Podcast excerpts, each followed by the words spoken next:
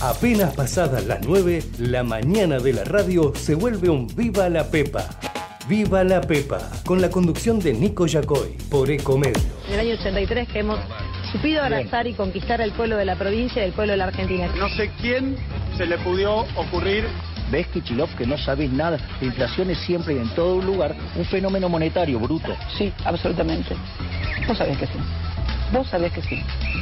Vos sabés que sí. No, papi, no te robó nadie. Nadie te robó. Vos podés venir acá y comer esta porquería.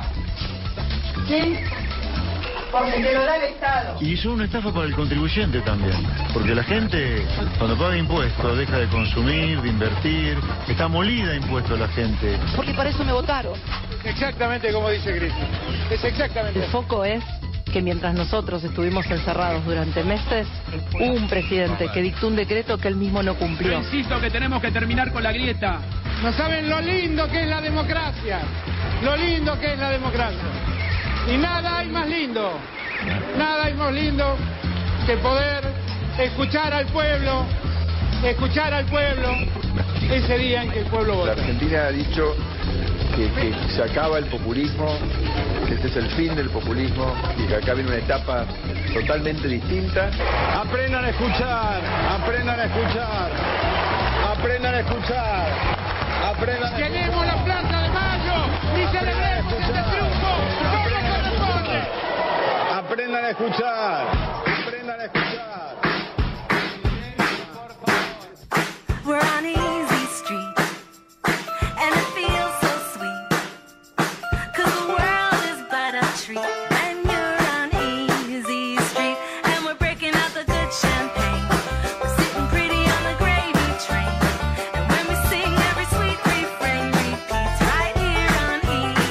Muy buen día, muy buen día. ¿Cuántos cuatro minutos nos están separando ahora de las 9 de la mañana en la República Argentina de este día viernes, por fin viernes 2 de junio de 2023 en todo el mundo? Mi nombre es Nico Yacoy, esto es Viva la Pepa en la mañana de Comedios hasta las 10 y este es Mati Urtac. Mati Urtac, muy buen día.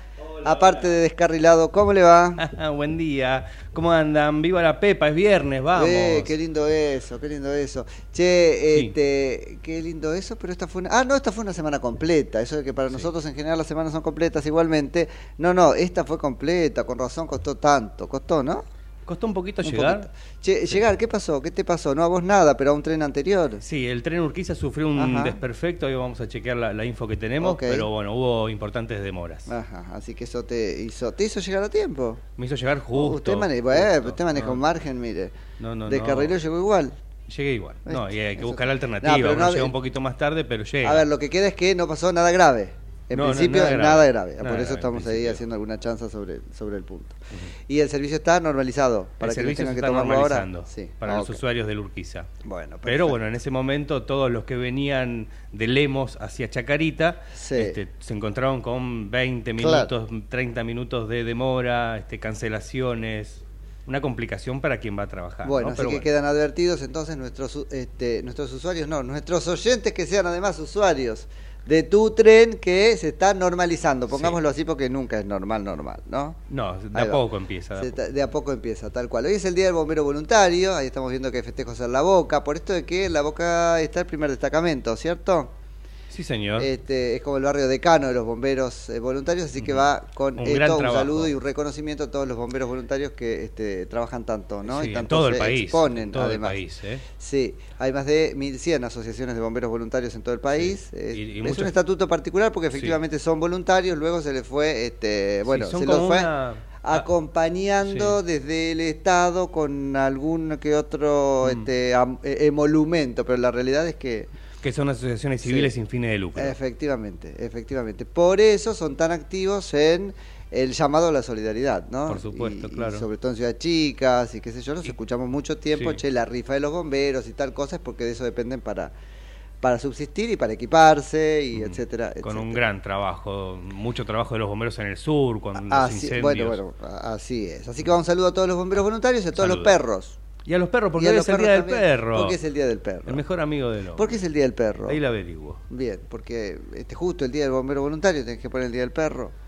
Y bueno, esos, es- eso será esas efemérides algo. que se cruzan. Después está a punto de salir un informe de qué se trata.com.ar cuando quieran saber cosas que pasan en el Congreso Nacional, www.dequesetrata.com.ar, eh, sobre los días que se aprobaron este año, que fueron bastantes. Día tal cosa, día del árbol, día de... No lo voy a espolear, pero bueno, interesante. Che, ayer abríamos el programa, Mati, vos estabas aquí, este, como siempre. em, un poco haciendo este caso de lo que llamábamos una política que se picanteaba por las declaraciones de Diana Mondino, candidata, ahora lo sabemos, a primera diputada nacional por la Libertad Avanza, el espacio de Javier Milei en la ciudad de, de Buenos Aires. Ella dijo de el canciller Santiago Cafiero, eh, bueno, dijo que es sucio y que no habla inglés, todavía pusimos el, el audio acá, digo, no, no dijo eso, pero dijo que ella se baña y habla buen inglés. Se armó una hecatombe. Hoy, de hecho, es el semáforo rojo, la edición escrita de, la- de- de Clarín, del diario Clarín, que tiene un semáforo, ¿no? Le pone rojo, colorado, mal, Diana, Con- Diana Conti. Ya, te volviste un poco Diana Conti, Diana Mondino, parece decirle, ¿no? Stop. Y yo se los dejo a los teléfonos ahora, porque fue eso, fue un exabrupto, o en realidad es una manera de poner las cosas en su lugar. Yo no digo que el lugar sea para Santiago Cafiero el lugar del sucio, pero es, es gente que nos ha vedado, por alguna razón, incluso la corrección política, de poder describirlas. No te da el cuero para el cargo en el que estás. Hablábamos ayer de los idiotas con poder. Bueno, se extralimitó para vos Diana Mondino y eso está muy mal. Y tendrá que aprender, yo creo que tendrá que aprender este, a transicionar entre la economista que es, pero al fin y al cabo con base en Twitter y la política que será con base Dios mediante la Cámara de Diputados de la Nación. Pero vuelvo, ¿está tan mal, hay que desgarrarse las vestiduras o al fin y al cabo lo que hizo Diana es poner las cosas en su lugar? ¿Y qué sería en este caso? Vuelvo, no Santiago Cafiero el sucio, sino Santiago Cafiero no te da, sos un chiste. Me parece que este, hay un poco de eso. Yo me digo que voto me parece puesto segundo, pero lo dejamos al WhatsApp. ¿Qué, qué número es? 11 30 37 68 95, el WhatsApp de Comedios, 11 30 37 68 95. Bueno, veo por la ventana y está lindo, está lindo, Sí, pero está lindo. estará, este, bueno, feo. 22 no, ¿por qué? grados para ¿Por qué hoy la feo? máxima. Va- pero, pero va a llover, ¿qué cosa? Hoy, sí, mañana. sí, llueve hoy. Ah, no te ¿a quiero amargar ¿A el viernes, No, no, pero... me, gusta la lluvia. ¿Te gusta ¿A la lluvia? Sí. Bueno, al mal tiempo buena cara, dice. ¿Viste? Quisiera llegar a, Y hay que- quien a le ganar con el encuentra balcón, pero... eh, ¿eh? Eh, eso lindo, a la lluvia, al día A mí me nublado. gustan, me gustan los días grises de otoño e invierno, me fascinan. Y además me recuerdan, no Pero sé, sin mucho Berlín, frío, sin tanto frío. encanta. Con ¿Oh, frío sí? también. ¿Con frío también? Sí, ¿Sos del team Soy frío? no, soy recontra friolento. Cagón te diría para el frío. Pero, Pero, sos del sí team me frío. gusta. Lo preferís antes que el, que el No, intenso yo no verano. dije eso, yo no dije ¿No? eso. Ah, ah, bueno. Eh, chaparrones. sé, que prefiero cada cosa en su lugar. Que haga mucho calor en verano y mucho frío en invierno. Bueno, pero si tenés que elegir. Y Si, no, si te a elegir, calor en verano tenés en invierno. todo el año mm, eh, verano o todo el año invierno, ¿con cuál te quedas? Todo el año invierno. Todo el año. Y si me corren me parece que sí. Total voy después a buscar el verano a otra parte. ¿o Claro, no? bueno, bueno, pero digo, eh, preferís. Me parece. Preferirías. Me parece. ¿no? Puedes usar trench y todo eso que está O es porque- o es porque lo sufrís menos. Che, eh, sí, sí, no, no, no, no es que lo sufra ninguno de los dos, pero Mm. no sé, vos, Y yo prefiero el, el invierno. el invierno. Ah, bueno, ves. Sí, Sí. Sí, porque uno se abriga en y todo listo. caso y, y zafa. Pero el- Y cuando hace calor, si no tenés un aire, fuiste. Bueno, si a la audiencia este, le parece interesante tomar posición sobre esto, que Eh, también nos bueno. cuente a qué team pertenece. Invierno, verano, calor, frío, así Calor, frío, ¿no? bueno. Está bien. Lo cierto es que batata, chaparrones. eh, batata, este, La- la- siempre ¿no? una grieta, membrillo, siempre una grieta. Siempre hay una grieta. che, ahora la grieta sobre Diana Mondino les proponíamos, y ayer no era grieta, pero más o menos, mira, no era grieta porque se encontraba el gobernador de la provincia de Buenos Aires, Axel Kicillof, en el mismo escenario que el intendente de Branza, en la ciudad bonaerense que visitaba, que es radical, es de Juntos por el Cambio. Ah, tiene nombre Capelletti. Capelletti. Eh, estaban en este acto que aparentemente consistía en la entrega de escrituras a beneficiarios de este distrito, cuando le pasó algo que seguramente ya vieron, pero que ahora podemos escuchar. Vos lo tenés, Javi, ahí, ¿cierto? Es la irrupción de alguien en el escenario.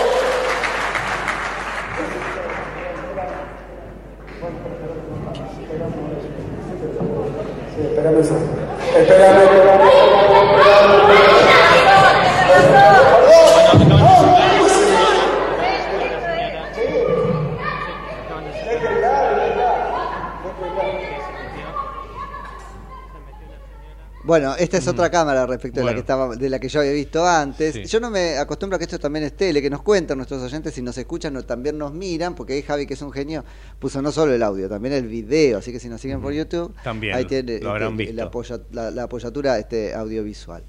Eh, le pasó esto, estaba hablando Axel Kisilov, cuando uno lo, lo reconstruye más o menos despacito, estaba hablando de lo bien que le va a la provincia en este, términos de salud y educación, y alguien irrumpe, esta señora, en el escenario ah, para decirle algunas cosas al gobernador. Por supuesto le dicen medio este, palabras más, palabras menos, que no es el lugar ni el momento. Ella se pone así como para esperar y ahí algo no detona la bomba y ella este, tiende a agarrar el, el micrófono. Lo que ella dice es, al fin y al cabo, la educación no está bien, los chicos no aprenden nada en la escuela y eh, la salud tampoco, y se refirió a cómo faltan este, turnos y en realidad personal para atender este, pediatría en los hospitales de la provincia. Hay muchas cosas para decir, otra vez la necesidad de que los políticos este, de alguna manera y sobre todo del oficialismo concurran a actos en ambientes hipercontrolados, porque al fin y al cabo es una vecina que está bien, no tenía que hacer eso, pero ¿qué, qué otro lugar tenía para decirle algo al gobernador? A mí me llamó la atención dos cosas. La violencia, tres, la violencia inusitada con la cual la eh, custodia del gobernador reacciona. Vos viste ahí el video, como mucho, Mati, me parece. Eh, en segundo lugar, la actitud del gobernador. La de durante y la de después, que sería la tercera cosa. La actitud de durante. Agarra el micrófono. como se- él no se protege, él no. A ver, pareciera que con buen tino no intuye que está su seguridad en peligro. Su relato está en peligro. Lo que él hace es agarrar el micrófono de una manera y no, lo, y no lo vas a agarrar porque no vas a decir lo que tenés ganas de decir. Vuelvo, no era un problema de seguridad o no de seguridad física, es el relato lo que está, este, me parece a mí en peligro. Y si uno mira y vuelve a ver esas imágenes que les compartimos, eso está. Él, no tiende a esconderse, a protegerse en términos de seguridad. No, no, no, este, sintió que esa mujer fuese a pegarle o a este, otra cosa peor.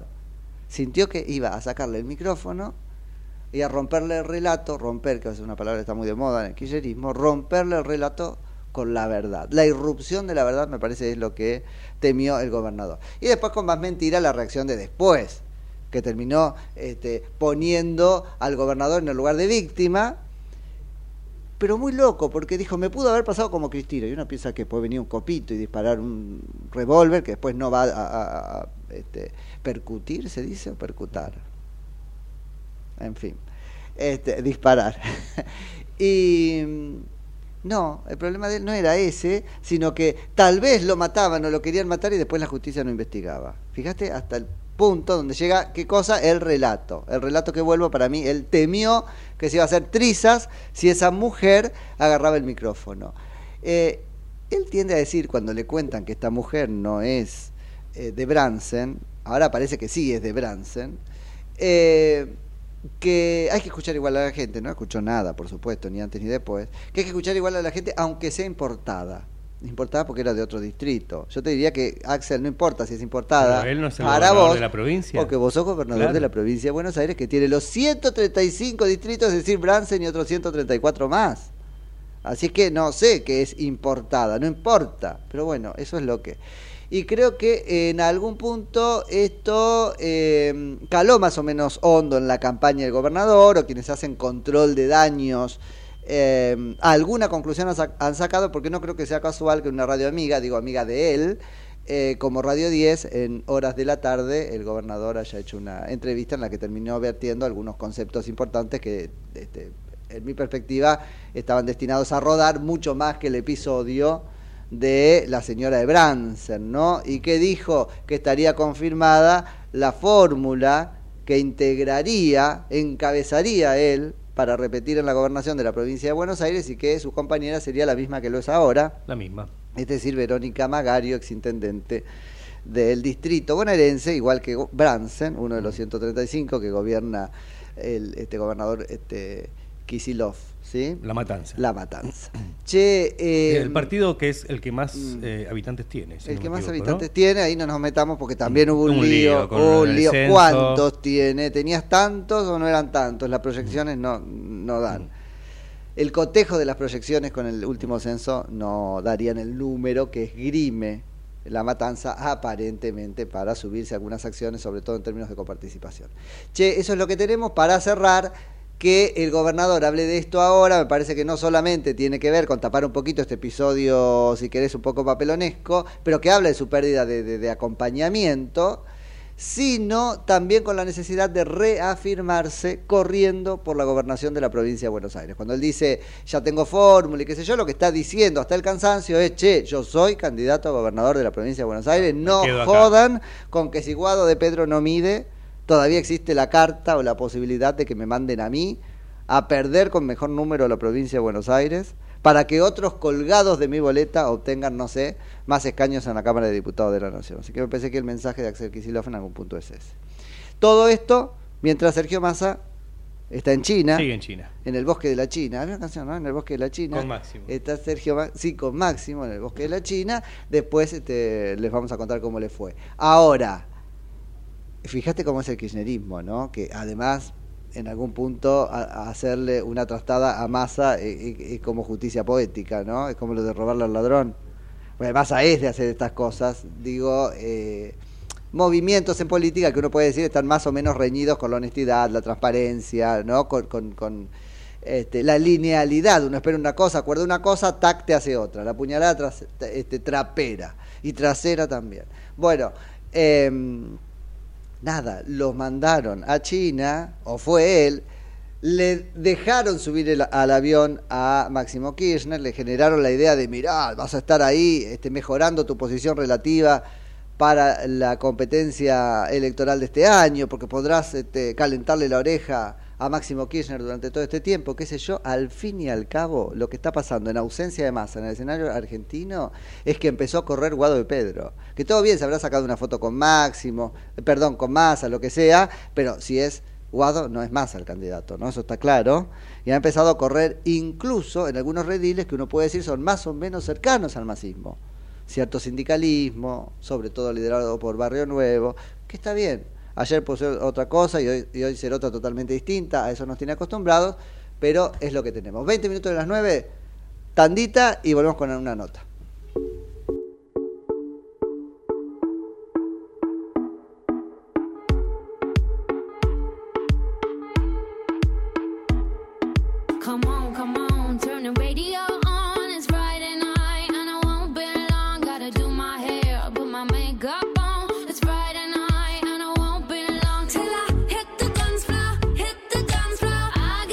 Muy bien, 20 minutos de las 9 de la mañana, así de rapidito volvemos porque vamos a charlar con Cristian Cao, que es abogado constitucionalista y ha patrocinado la demanda, que una de las noticias del día nos da en que ha sido este, exitosa, de Sergio Vallejo para romper, diría, este, la, la cámpora, la reelección de Sergio Uñac. que En realidad es mucho más que eso, es un planteo eh, de derecho constitucional solidísimo y por eso queríamos charlar con él. Cristian Nico Yacoy en Ecomedios, buen día, gracias por atendernos.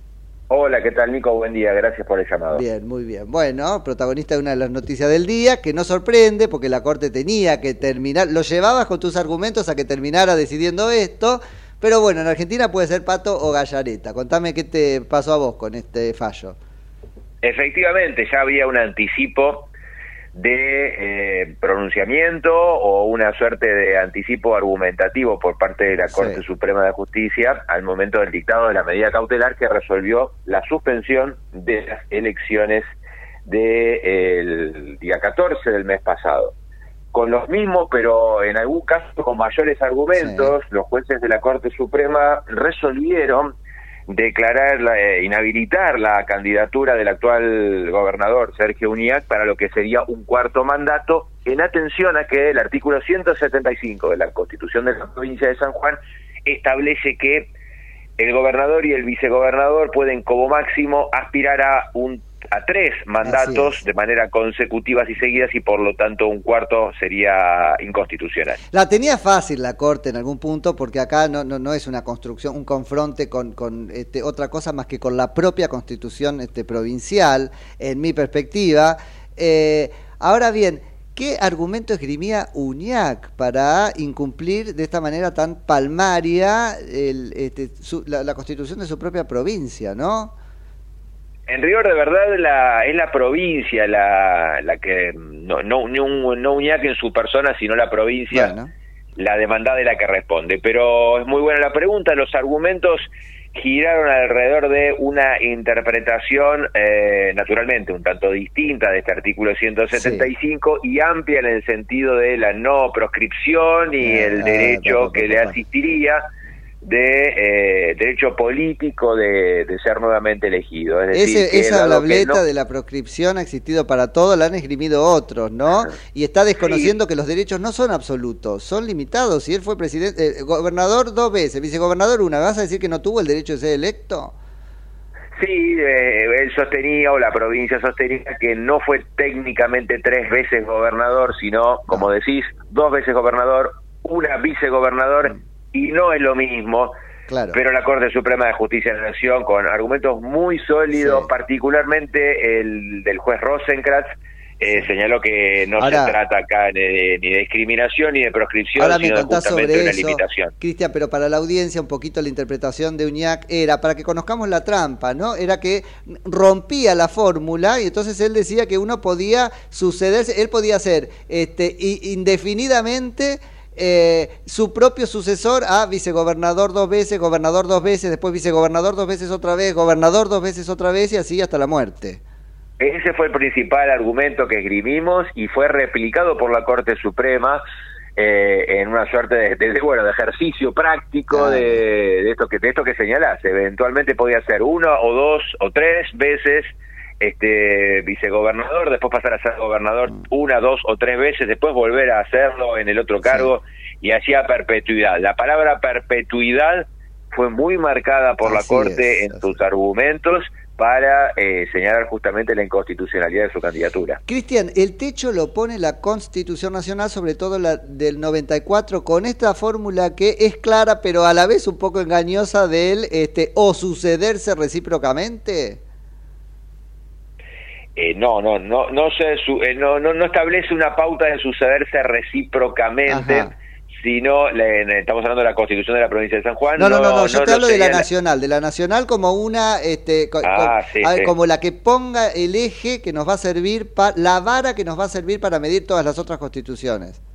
No, no toma el argumento del el símil con la elección de presidente de la República, sino toma un artículo todavía más antiguo, es el artículo Sí, 5 de la Constitución Nacional, que data de 1853, de nuestra Constitución histórica, y señala el principio republicano de la división de poderes. Claro. En ese sentido es que la Corte señala acá lo que está sucediendo no es tanto, no está, no está la Corte anticipándose a si la reelección indefinida de un gobernador es constitucional o no, sino que está señalando que directamente se está incumpliendo la Constitución de la provincia de San Juan. Clarísimo. Por eso el, el caso es bastante distinto de lo que podría ser Formosa. Este, eh, cada caso es un mundo para esto. Digo, para que este, bajemos ansiedad del periodismo, ¿no? Diciendo que ahora la Corte va a decir que sí o sí. Bueno, cada caso es diferente. Ahora, sentó algunos principios interesantes, sobre todo el voto de Rosenkrantz. Contanos sobre eso. se sentó principios muy claros. El voto del juez Rosenkrantz es eh, mucho más eh, mucho más extenso, tiene una- un, un argumento que va en este sentido. Por supuesto que no adelanta pronunciamiento en el caso que está judicializado, que es el de la provincia de Formosa, porque el caso está ceñido solamente al de la provincia de San Juan. Pero son argumentos que podrían, podrían, en mi opinión, llevar y eh, trasladarse a el caso de la provincia de, de Formosa que establece ahí sí esa provincia una reelección indefinida. Los votos, los votos de los jueces Rosati y Maqueda se limitan más al caso de la provincia de San Juan, pero no dejan, no olvidan este, de señalar el argumento de la- lo que sería una proscripción y la inconveniencia para el sistema de la división de poderes que una persona queda perpetuada en el poder durante tantos años. Así es, qué interesante que esgriman es- ese argumento, ¿no? Sobre todo en lo tocante al Poder Judicial. Dicen algo así como que si alguien es gobernador mucho tiempo, o en general Poder Ejecutivo mucho tiempo, pues nombrará jueces, entre otras cosas, y esto desdibujará la división de poderes. Sí, aunque si hacemos un paralelismo con el Estado Nacional y el Gobierno Nacional, eh, también este, hoy lo señalamos al principio de esta entrevista, eh, los jueces federales hoy son muy fuertemente criticados por quien en su oportunidad este, los nombró, Los nombró, o los pudo haber nombrado. Por lo tanto, si bien esto no es absoluto que aquella persona que es presidente de la República y designe, porque la Constitución así lo habilita, designe a jueces con el acuerdo del Senado, bueno, parecería ser que eso no, de consolidarse a lo largo del tiempo y señala, por, por ejemplo, mandatos que podrían llegar a ser de 20 o de 30 años, el nombramiento de los jueces que durante ese periodo van a estar llevándose adelante, bueno, puede llegar a condicionar y afectar a la, a la natural división de poderes. Perfecto. Si estrujamos entonces el fallo le hacemos decir algo más que este, Uñac no puede presentarse, ¿qué tenemos? Que la este, Constitución Nacional y, y- y en general el este, Gobierno Nacional o el Estado Nacional garantiza la institucionalidad de las provincias si hay un régimen republicano que qué característica tiene que tener. Porque si no esto es como muy abstracto, ¿no? En primer lugar, clara división de poderes. En Mm. segundo lugar, la Corte Suprema de Justicia de la Nación nuevamente volvió a eh, erigirse como el eh, garante del Bueno. principio republicano y justamente la división de poderes en una provincia que fue la provincia de San Juan y podría ser cualquier otra.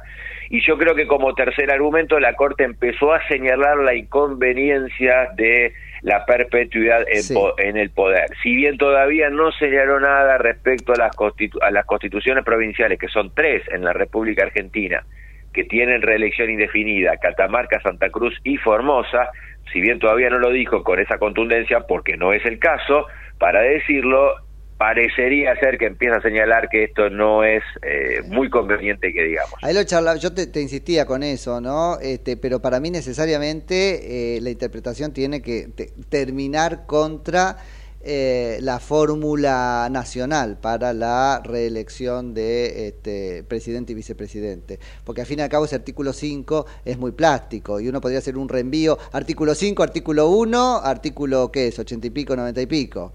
Eh, porque si no queda como, bueno, ¿qué es? Está bien, tenés que cumplir el sistema republicano, estás en el 5, te manda al 1, republicano tal cual lo establece la presente constitución, listo, te mandó al capítulo de Poder Ejecutivo y te dice claramente que este, es una la reelección. Sí, Nico, sí, es cierto, Nico, pero, pero también es cierto que las provincias son autónomas y también, según el artículo 5, deben darse sus propias instituciones y dictar sus propias constituciones, Claro. sin intervención del gobierno nacional. Mira, te comento algo, en la No, constitución está claro. histórica de 1853 había un artículo que después fue modificado, fue derogado, que señalaba que las constituciones de provincia, antes de ser Sí, aprobado, sí. de- debían ser revisadas por el gobierno nacional. Así fue es. eliminado En ese el 60 artículo se sacó. Fue eliminado justamente a los efectos de garantizar la autonomía, una mayor autonomía que la reforma de la Constitución de 1994 potenció y maximizó. Por lo tanto, no es tarea del gobierno nacional revisar las constituciones provinciales. Pero ¿cuántas Por- veces porque tiene poder- dicho el- los tribunales de cualquier jurisdicción e, e instancia que la autonomía es dentro de cierto marco? Listo. Dentro o sea, de cierto marco. Sí, es cierto, pero uno podría preguntarse, por ejemplo, ¿y cuántas reelecciones podría aspirar una constitución provincial o local? Una, te diría yo. Bueno, pero es que en ese sentido la provincia de No, San Juan claro, habilita dos, así claro. que imaginate, imaginate ese asunto y la Corte no declaró la inconstitucionalidad del artículo 175. Está clarísimo y Podría yo ser lo- una. te lo estoy forzando para ser que dos. le quede claro a la audiencia que esa es la discusión que se viene, lo tomó Sí. Rosenkrantz en su voto, dijo el punto es cuánto, ¿no?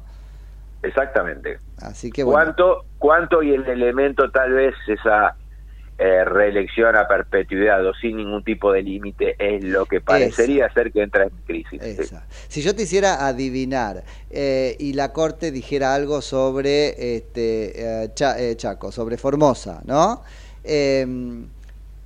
También va a tener en cuenta eh, los derechos adquiridos, la interpretación, siempre va a ser algo del... Disculpame que te pongan la fantasía, ¿no? En lo contrafáctico. Pero este, siempre va a ser algo del tipo eh, una reelección más y ninguna otra. Me la pones muy difícil porque encima, sí, porque encima estamos agregando un elemento faltante que es eh, el doctor Lorenzetti no votó, Ah, eh, claro, y por lo tanto estaría faltando otro argumento más. Entonces tenemos un bloque de dos jueces que resolvieron estrictamente en el caso San Juan sobre eh, la lesión al artículo 175 de esa constitución. Un voto, el del juez Rosenkrantz, que avanza aún más y señala, bueno, con contundencia la inconveniencia de las elecciones indefinidas y el juez Lorenzetti que no votó.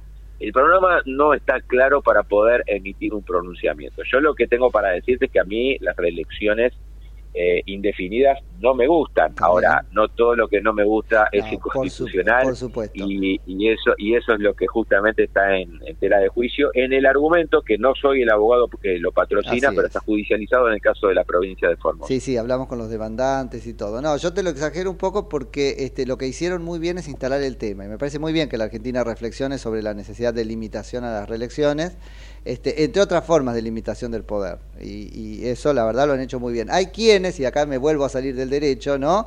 Consideran, no sé qué consideras vos, que lo de Uñac fue un error político grave, porque si hubiese bajado, devenía abstracto el caso, la Corte no decía nada. Ahora sentó, este, otra vez, ya lo había hecho antes, una base que por ahí perjudica a otros, otros intentos, ¿no? Eh, si bien la Corte estaba en condiciones de señalar que si frente a la renuncia de su candidatura no había caso y al no haber litigio devenía abstracto, por ejemplo el caso Tucumán, aunque la Corte todavía no lo dijo, recordemos que en el año 2013, en el caso eh, Santiago del Estero, frente a incluso la renuncia en ese momento del gobernador a una nueva candidatura, la Corte terminó dictando lo que se denomina un obiter dictum, una sentencia que, bueno, exteriorizó la inconveniencia de aplicación en ese caso en una cláusula transitoria. La Corte podría igualmente haber este, señalado algo, en este caso respecto a la, a la inconveniencia. Pero hay algo, y con, con esto quiero no, no quiero dejar de decirlo porque me parece que es una de las perlitas que tiene este, este antecedente dando vuelta muy importante, es un considerando, considerando número 12 el voto de la, de la mayoría, en donde señala que esto también forma parte de la responsabilidad de los partidos políticos en su función de, de, garantizar el sistema republicano. ¿Qué, qué, qué está diciendo acá la, Corte?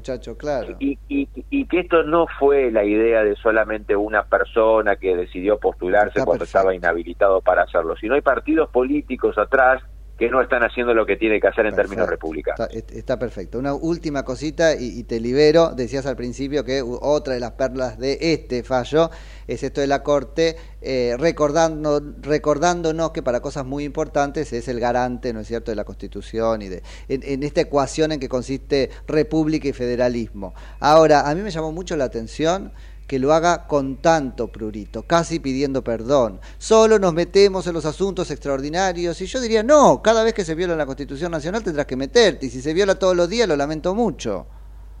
Como competencia originaria el artículo 117 establece que la mm. Corte solamente en casos muy específicos, como por ejemplo uno de estos, puede intervenir de manera originaria, lo que no obsta que pueda intervenir de manera apelada, mediante recursos extraordinarios, después que intervengan otros jueces. Vos imaginate si que la Corte Suprema de Justicia de la Nación tuviera que intervenir en todos los casos donde hay una agresión a la Constitución Nacional, no tendría capacidad de no tendría descanso y ahí llamaríamos a Zaffaroni para este, ampliar el número a 300 más o menos pero no, no, no es tarea de la Corte intervenir de manera originaria en todos los casos. No, no lo es, no lo es. No, a mí me hace mucho ruido este extraordinario eh, como este, que puede ser tomado como una idea, idea de que, bueno, trataré de meterme poco. Si casos extraordinarios como estos suceden todos los días, tendrás que meterte todos los días. Ese era mi punto. Eso, eso sí, eso sí. Cristian, te agradezco un montón por la charla y, bueno, felicitaciones o gracias, porque la verdad que instalaste ahí un tema muy, muy importante, además con efecto práctico. Muchas gracias, saludos, que sigan muy bien, que tengan buen día. Muchas gracias. Es Cristian Cao, que es este, abogado constitucionalista y que patrocinó la demanda de Sergio Vallejos, candidato por Juntos por el Cambio, gobernador de San Juan, eh, en el cuestionamiento al derecho de Sergio Uñac a la reelección, cosa que, este, bueno, se definió después que eh, no tenía. 37 minutos de las 9, pausa y nos vamos a otro lado. Ecomedios.com AM1220. Estamos con vos. Estamos en vos. ¿Sabías que Buspack te lleva lo que necesites a más de mil puntos de recepción? Con confianza, seguridad y al mejor precio. Envíalo que sea sin límite de tamaño. Pac Pac. Envíalo al toque con Buspack. Porque Buspack llega mejor. ¿Cuándo fue la última vez que te tomaste un respiro para ver un amanecer? descubriendo lugares distintos que te hacen soñar, emocionar. Lugares que se convierten en felicidad cuando compartís ese momento con amigos. ¿Cuánto hace que no te tomas un respiro para descubrir algo distinto? Catamarca es mucho más que un destino.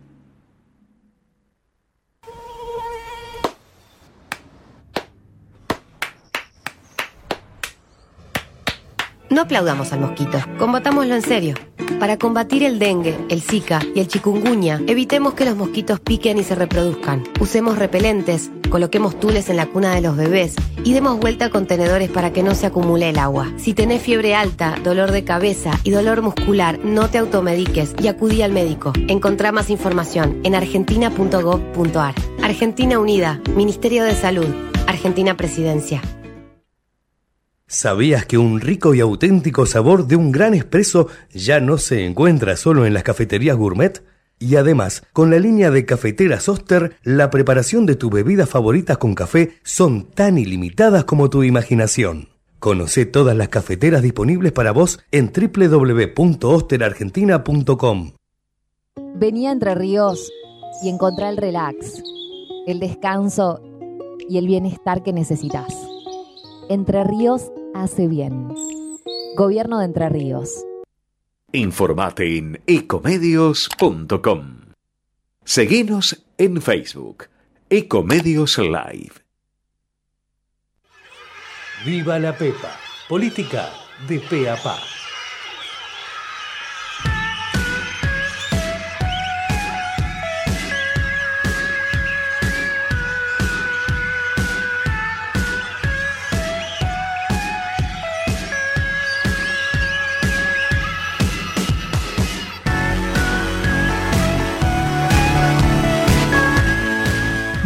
Me hago una pregunta. No hay dólares para pagar importaciones, no hay dólares para, ahora para los fletes, tanto de exportación como de importación. Pero sí hay yuanes. Entonces, ¿nos están forzando a que busquemos los reemplazos de importación que traíamos de otros países, los traigamos ahora de China exclusivamente? ¿Están forzando o jugando a favor directamente de China para que le compremos a ellos porque podemos pagar con el swap de moneda?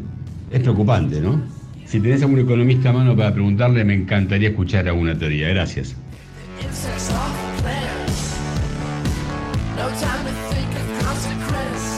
Buen día, Nico, Mati. Francisca le habla y qué lindo ver a los gobernantes que tengan un poco de reparo en que tengan miedo a la gente, porque hasta ahora ellos se quejan de las multinacionales, que los oligarcas, pero acá los oligarcas son ellos.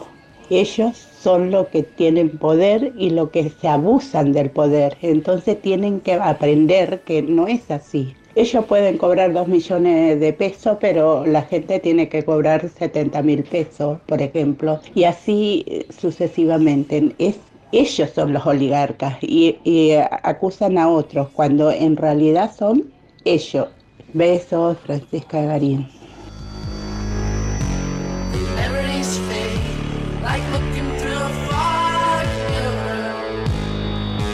Bueno, 41 minutos de las 9 de la mañana. ¿No fuiste al casamiento de Hussein de Jordania? ¿Viste? Se casó ahí. se No, casó pero no me invitaron. El príncipe heredero. Y fueron todos, dicen acá los titulares. ¿Cómo Fue todo el mundo. Yo no fui. No, a yo mí tampoco. no me A invitaron. mí ni me invitaron. Ah, sí. Qué difícil la tiene No la... sé si me hubiese gustado ir tampoco. ¿No? Ah, sí. Qué difícil la tiene la mujer porque tiene que competir ahí con quién sería mm, la reina de Jordania, que es así como muy conocida y por su belleza y todo eso, ¿no? Rania es. Rania.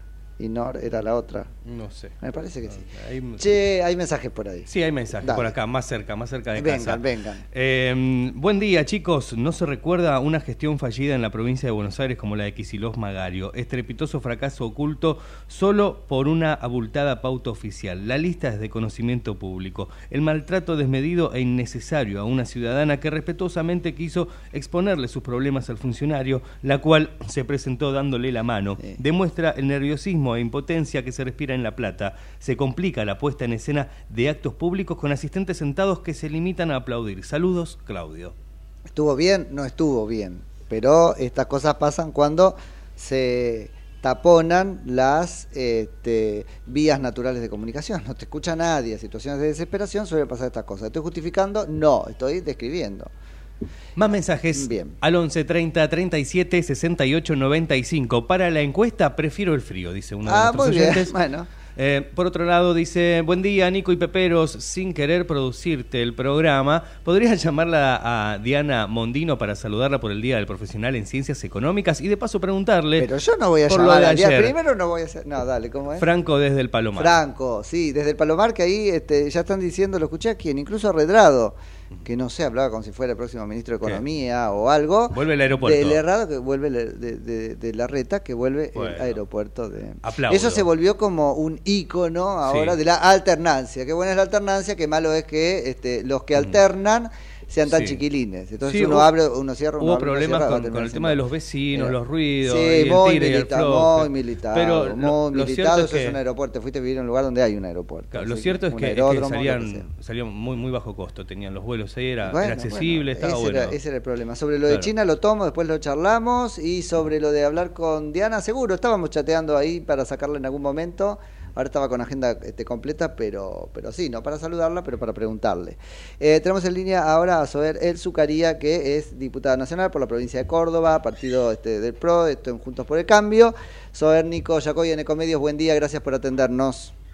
¿Qué tal? Buen día, ¿cómo están? Bien, muy bien, tanto tiempo. Sober, bueno, con novedades, porque este, hay que ponerlo así, precandidata a viceintendente, ¿es el cargo de la ciudad de Córdoba? Sí, efectivamente, la ciudad tiene intendente y viceintendente y por suerte junto a Rodrigo de Loredo, candidato a intendente de la Unión Cívica Radical y con la anuencia y el respaldo de todo el PRO nacional y provincial, eh, me es un orgullo para mí poder acompañarlo. Bien, Eh, con esto me estás remarcando que no quedan heridas con eh, Rodríguez Machado, por ejemplo, que sonaba ahí un poco, interpretábamos desde acá, podía ser también candidata. No queda herida con nadie, Ah, ni, mira, con, mira ni con ella ni con nadie. Mirá qué bien. ¿El proceso cómo fue? Porque hubo ahí en el medio una foto tuya con Macri, como si él hubiera terciado, o se arreglaron ustedes desde la cordobesitud, digamos, para, para esto. No, el, el PRO es un partido que tiene fuerte raigambre nacional y por supuesto eh, Mauricio sigue siendo muy importante. Eh, yo tengo una afinidad personal con él, Ajá, sí. pero en eso también eh, re- el respaldo de todos, de Horacio Rodríguez Larreta, de Mauricio Macri, de María Eugenia Vidal y también de Patricia Bullrich, así que eso hace que sienta un gran compromiso, mucho mayor con mi espacio desde el día uno en Córdoba.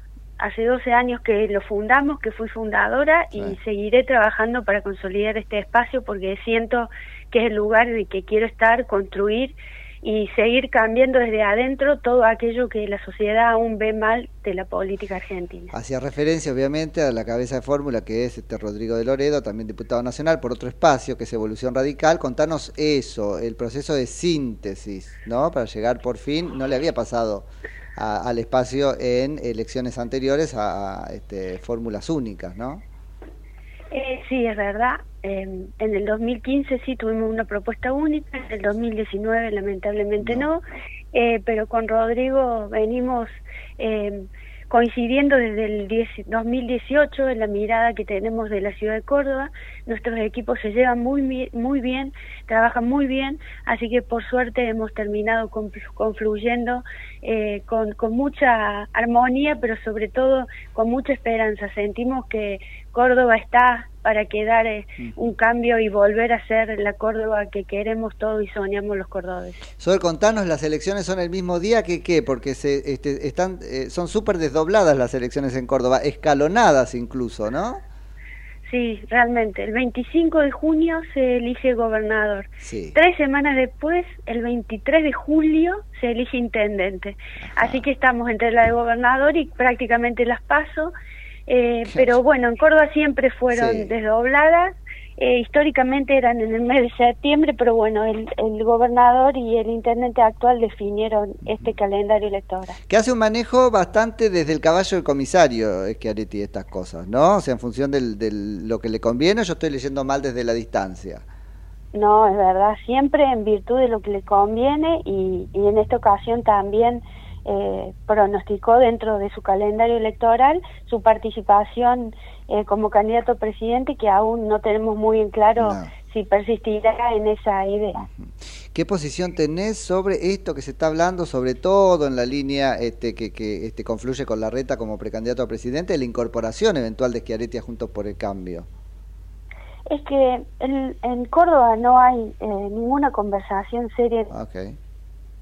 Lo ha desmentido, hace unos días estuvo eh, visitando el interior provincial y lo ha desmentido, así que entendemos que es más una aspiración eh, del gobernador que algo así suceda a que sea algo concreto en la realidad. Ok, ok. Eh, ¿qué, qué, nos hablabas ahí de la visión de este, ciudad compartida con De Loredo. ¿Cuál es la visión que tienen o el cambio fundamental que proponen para esa hermosa ciudad que es Córdoba? Bueno, fundamentalmente eh, hacer las gestiones que los vecinos de los distintos barrios marcan como prioritarias y que no se han realizado, mucho menos en esta gestión. Esta gestión ha realizado obras en la ciudad, no lo desconocemos, las vamos a mantener, las vamos a mejorar, pero no hay obras que le cambien la vida a cada vecino. La ciudad es, es realmente un tránsito eh, caótico, no hay eh, ningún parangón, ningún, ninguna política pública para encaminar esa situación. Sí, seguimos con temas muy pendientes como una cantidad enorme, casi el 40% en la ciudad de Córdoba que no tiene cloacas. Eh, es necesario terminar con la red de acceso a agua potable en muchos barrios de la ciudad. En la atención primaria de salud, que es responsabilidad absoluta del municipio, está colapsada y son temas prioritarios. No podés inaugurar como prioridad una bicisenda en altura y no tener este, médicos en los dispensarios. Entonces, creemos que la mirada más humana tiene que estar privilegiada ante algunas otras eh, cuestiones que priorizó este gobierno. La ciudad de Córdoba, Soel, había sido pionera en la descentralización. Me acuerdo esos edificios raros en los barrios, ¿no? Que eran como el centro de... ¿Eso en qué quedó? ¿Sigue? Porque es de hace mucho tiempo lo que te estoy diciendo. Claro, en la década del 90 no sé, sí. eh, eh, gobernaba la ciudad en un internet radical. Rubén Américo Martí fue la primera ciudad en Latinoamérica en descentralizar. Mira. En ese momento se generaron 10 CPC, Centros de Participación Comunal. También se generó un centro de monitoreo de aire eh, sobre medio ambiente, muchas políticas públicas y las primeras eh, bicisendas del país la hizo este mismo intendente de la ciudad de Córdoba. Desde esa gestión hasta hoy, lamentablemente la, la, la ciudad no evolucionó, sino que se estancó y e invol- involucionó en otras cuestiones. Así que eh, realmente inspirados en, en Rubén Américo Martí, tanto eh, Rodrigo como yo, que hemos crecido este, en nuestra universidad transitando las calles con esta gestión, hemos aprendido mucho de él y pretendemos imitarlo, por supuesto. Soer, este, buenas perspectivas para la elección eh, provincial. ¿Cómo está eso? Bueno, sí, claro, a lo mejor estamos trabajando arduamente a ver si logramos por fin cambiar un mismo color político de hace 24 años en la provincia de Córdoba, así que eh, un Luis Juez muy ordenado, trabajando con ideas fuertes eh, que estamos eh, presentando a la ciudadanía, así que las encuestas nos dan eh, muy parejo y algunas veces nosotros arriba, así que estamos eh, tranquilos, pero sin dejar Mucho de trabajar, sin bajar los brazos. Tal cual. Soer, muchísimas gracias por la charla. Te dejo seguir trabajando. Gracias a ustedes, que tengan buen día. Un abrazo grande. Soer El Zucaría, que es diputada nacional, lo es por la provincia de Córdoba, pro en Juntos por el Cambio y es precandidata a viceintendente de esa ciudad en fórmula con Rodrigo de Loredo. Pausa y volvemos para despedirnos. Mira la hora.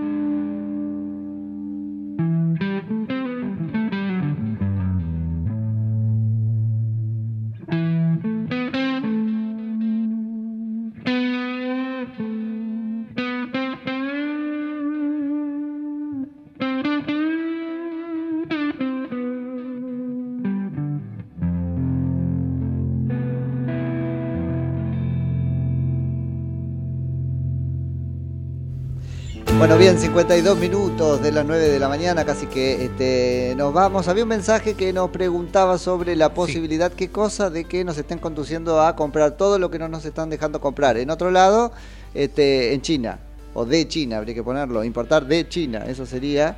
eh, todo es posible, todo es posible. A mí lo que me llama mucho la atención es eso que este, está dando vueltas o de alguna manera sobrevolando la comitiva argentina en este viaje de China, que es que, o a China, y es que China no impone condiciones, pone en condiciones leoninísimas, si existiera la palabra. Leoninas mal, abusivas.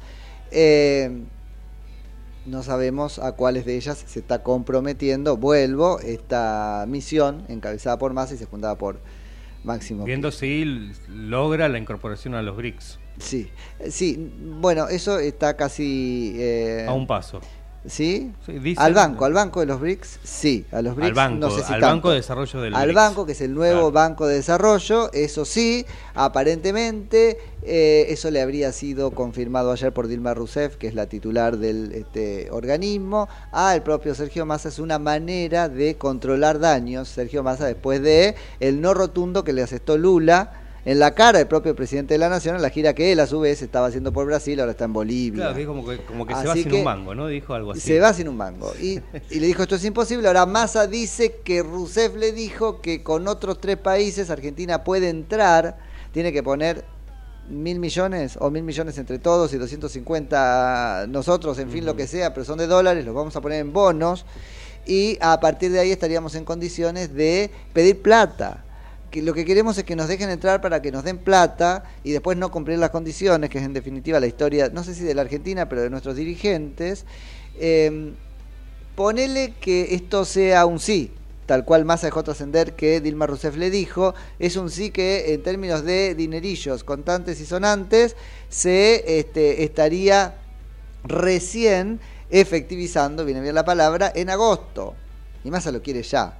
Así que no sé si es un cuento chino de Massa o es este, la verdad. Yo me pregunto cómo van a venir, ayer jugábamos, ¿no? ¿Cómo va a venir la cabeza de Máximo Kirchner? Ahora que este, casi en su primer viaje internacional conoce China y se codea con los líderes del espacio, ¿cómo va a venir Massa, que es casi su primer viaje internacional con boato de presidente? Porque le ponían las motos adelante, ¿no? Tipo cápsula, lo trataban. Bueno, vamos a ver, porque esas cosas pegan un montón en la cabeza. Digo, van a volver más pro-chinos que lo que se fueron, van a volver más agrandados que los que se fueron. Digo, todo eso es importante porque al fin y al cabo después deciden sobre nosotros. Che, eh, te cuento que hay novedades en el sur. No ¿Qué sé si van a gustar, te van a gustar la nuestra Qué audiencia. lindo que es el sur. Qué lindo que es el sur. Me Pero eh, estas novedades vienen en realidad del lado de los mapuches. Villa Mascardi. Villa Mascardi, o los pseudo mapuches les dicen ahora, habría que decir ahora los auto, este, que era, identificados como ma- mapuches, ¿no? Sí. Autopercibidos como mapuches, así es. Qué construcción esa, ¿eh? Que la autopercepción sea la ¿eh? puerta de entrada para un muy flojo, muy flojo de papeles. Lo que teníamos es que eh, habían sido desalojados algunas comunidades mapuches, como vos bien decís en Mascardi, y eh, aparentemente en un acuerdo con el gobierno nacional estarían eh, volviendo a algunas de sus tierras, me refiero a la comunidad mapuche Lafken Wincul Mapu y a Betiana Coluán, que es la machi, la más machi de todas de esta, la machi alfa sería.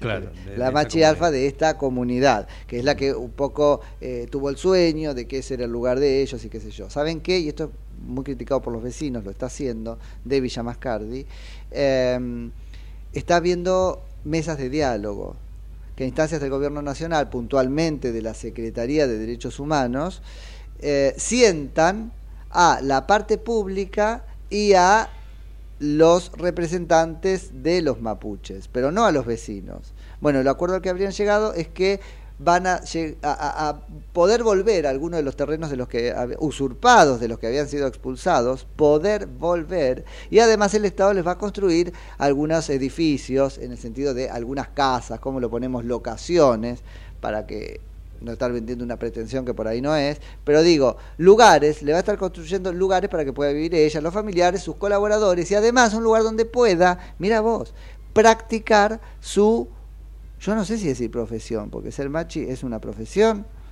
Viste que ahora hay además como toda una vuelta, no es el curanderismo, pero como le dicen, eh, que no puedo dejar de decir tiene una, una, connotación ideológica, etcétera. Bueno, también le van a construir una especie de este, eh, consultorio donde ella pueda operar la práctica este, que conoce, no sé, que es la curación y la visión y, y de paso eh, el mandoneo político, porque es lo que ella hace. Así que eh, todo eso lo va a construir el Estado Nacional, los vecinos de Villa Mascardi. Tendremos que hablar con Frutos mañana o alguno de ellos este, para que nos cuenten qué piensan. Están súper disconformes con esto. Eh, nada, esto surge como resultado de una conversación en que eh, los vecinos son convidados de, piedra. Así que vuelve, me llamó mucho la atención y además, como parte del acuerdo, eh, el Estado Nacional se compromete a declarar ese lugar, al menos ese lugar en el que van a estar como tierra ancestral mapuche. Bueno, guarda con esto, pues el principio de un montón de cosas esto. ¿Se acuerdan lo que había pasado con el volcán y toda esta historia? Así que, este, bueno, los muchachos están yendo del gobierno nacional y aprovechando para dejar atadas todas estas cosas que después va a ser muy, muy, muy difícil desatar. Che, Mati, nunca nos Sí. contaste, y es un buen momento para hacerlo, y nos vamos. Sí. Eh, ¿Tenés algunos mensajes por ahí? Tengo algún mensaje. Ah, bueno. Pero contanos antes, ¿cómo, ¿cómo escuchan después las notas? ¿Dónde nos encuentran? ¿Cómo es? Porque nos vamos, pero no nos vamos del todo. No, porque nos pueden encontrar, por ejemplo, en nuestro canal de YouTube. Entras en YouTube, pones Ecomedios y ahí tenés todas las entrevistas que salen, los programas enteros si los querés revivir o si te los perdiste, los podés, además de escuchar, ver, Ver. a través de nuestro canal de YouTube. Perfecto. Y después nos encontrás en todas las plataformas. Ahí va. Y nos pueden escuchar en Spotify y En- todo en eso. Ahí de a poco en todos lados Ahí va. Ah, qué bueno, les vamos a ir contando eso. Che, mensajes y nos vamos. Mensajes al 11 30 37 68 95. Hola Nico y equipo. Encuesta. Verano, verano. Kisilov, elecciones. Ah. Operación, operación víctima. Saludos. Eh, entonces es del Team Verano, es lo que entendí. Team Verano, y la sí, operación sí. víctima Contestó sí, todo, todo en un Está- todo breve perfecto, así me gusta. resumido para las 10 de la mañana en un cuando nos telegrama, vamos. genial. ¿Nos vamos? Nos Ahora vamos, llegaron los 10 mensajes al 11 30 37 68 95. Anótenlo, así juegan mañana. Las 10. Hasta mañana, a las 10. Chau. No, a las 9, a las 9, no a las 10. Ahora son Ah, las son las 10. El lunes. Y el Ni lunes. siquiera mañana. Todo mal estamos diciendo. Hasta el lunes, a las fin 9 de, de la mañana. Muy buen fin de semana, Javi, vos también. Chau, Chau. chau.